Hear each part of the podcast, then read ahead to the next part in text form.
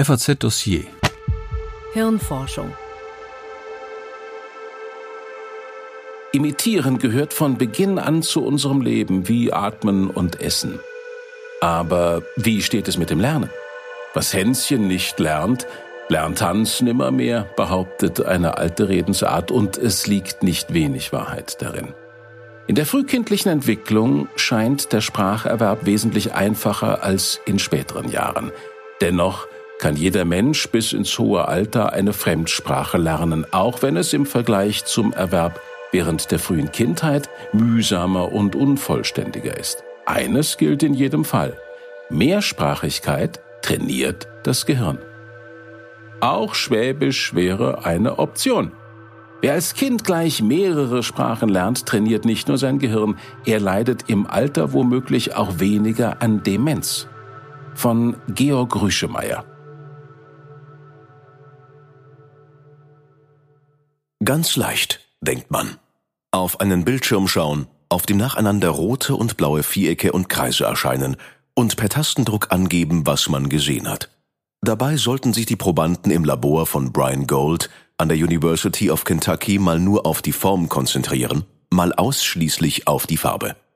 Task Switching nennen Psychologen wie Gold die Fähigkeit zum schnellen Wechsel zwischen Aufgaben. Gemessen wird die Fehlerrate und die Reaktionszeit bis zum Drücken der richtigen von zwei Antworttasten. Weil diese je nach Instruktion mal für Rot, mal für Viereck steht, kann man bei einem blauen Viereck schon mal durcheinander kommen. Erst recht, wenn man, wie Golds Versuchspersonen, schon Mitte 60 ist. Denn das Nachlassen der sogenannten kognitiven Kontrolle ist eine typische Alterserscheinung. Gold wollte nun aber herausfinden, ob Menschen, die mit mehreren Sprachen aufgewachsen sind, im Test besser abschneiden. Tatsächlich benötigten bilinguale Senioren bei ähnlichen Fehlerquoten deutlich kürzere Zeit für Entscheidungen. Was geschieht dabei im Gehirn? Einen Teil seiner Probanden ließ Gold die Aufgabe im Inneren eines Kernspintomographen lösen. Dabei zeigte sich eine im Alter gesteigerte Aktivität in drei Regionen des Hirns, die entscheidend am Task-Switching beteiligt sind. Eine Bestätigung früherer Befunde, dass die gleichen kognitiven Prozesse im Alter trotz schlechterer Ergebnisse offenbar mit einem höheren Aufwand verbunden sind. Die Aktivitätsmuster von Golds zweisprachigen Senioren ähnelten dagegen denen jüngerer Probanden. Ihr Gehirn arbeitet effizienter. Sie erreichen mit weniger mehr als ihre einsprachigen Altersgenossen, sagt Gold. Seine Studie liefert neue Indizien dafür, dass die Vorteile einer mehrsprachigen Erziehung deren Nachteile anfängliche Sprachverwirrung und einem Schnitt etwas geringeres Vokabular in der jeweiligen Sprache bei weitem aufwiegen. Dass es sehr viel einfacher ist, eine Zweitsprache quasi mit der Muttermilch aufzusaugen, als sie später mühsam pauken zu müssen, liegt auf der Hand. Dass Mehrsprachigkeit, die global gesehen eher die Regel als die Ausnahme ist, aber auch mehr oder minder sprachunabhängige Denkprozesse befördern könnte, dämmerte Forschern seit Mitte des 20. Jahrhunderts. Zuvor hatte die Auffassung dominiert, das vermeintliche Sprachengewirr im Kopf der Kinder lasse nicht genug graue Zellen für andere Denkprozesse übrig und könne zu Schwachsinn führen. Inzwischen gibt es dagegen eine umfangreiche wissenschaftliche Literatur über die positiven Effekte einer zwei- oder mehrsprachigen Erziehung auf andere Denkleistungen und Hinweise, dass auch deren Erhalt im fortgeschrittenen Alter gefördert wird. Das stete Umschalten von einer Sprache auf die andere und das Unterdrücken der gerade nicht gebrauchten Sprache trainiere die sogenannten Exekutivfunktionen des Gehirns, die für das gezielte Lenken der Aufmerksamkeit beim Task-Switching und allgemein in höheren Denkprozessen eine entscheidende Rolle spielen, so die Theorie. Zwar werden Exekutivfunktionen auch im Alltag von Monolingualen laufend beansprucht, aber das Ausmaß des Trainings ist bei Bilingualen unvergleichlich viel größer.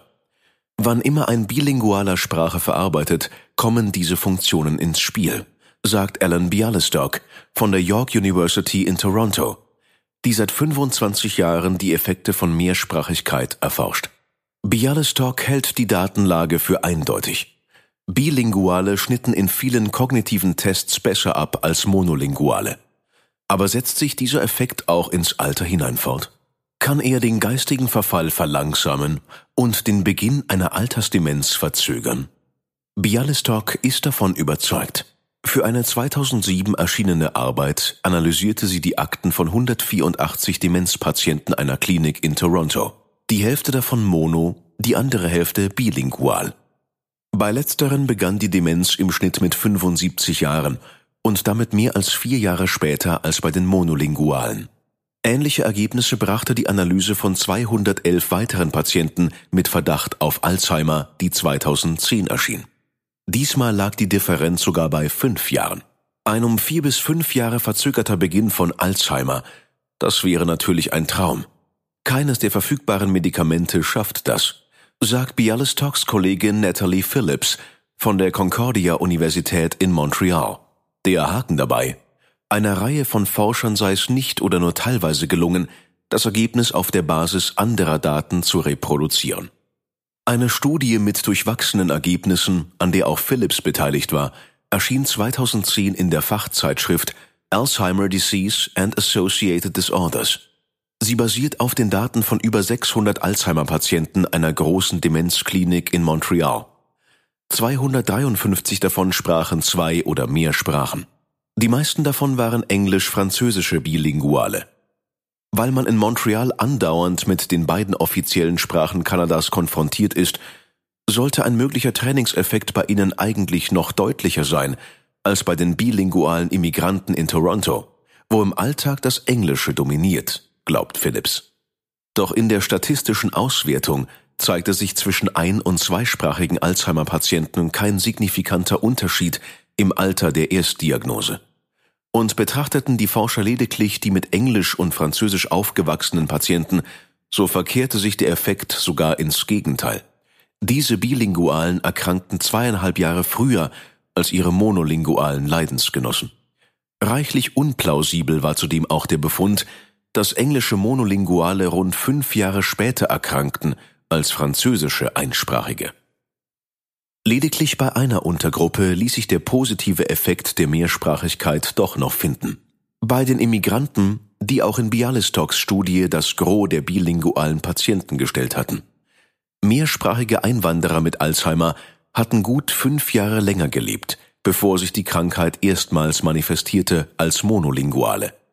Noch deutlicher war der Effekt bei Immigranten mit drei und mehr Sprachen. Die Zahl der gesprochenen Sprachen kann also nicht der einzige relevante Einflussfaktor für den Beginn einer Alzheimer-Demenz zwischen den Gruppen sein. Ernähren sich frankophone Kanadier vielleicht ungesünder als anglophone?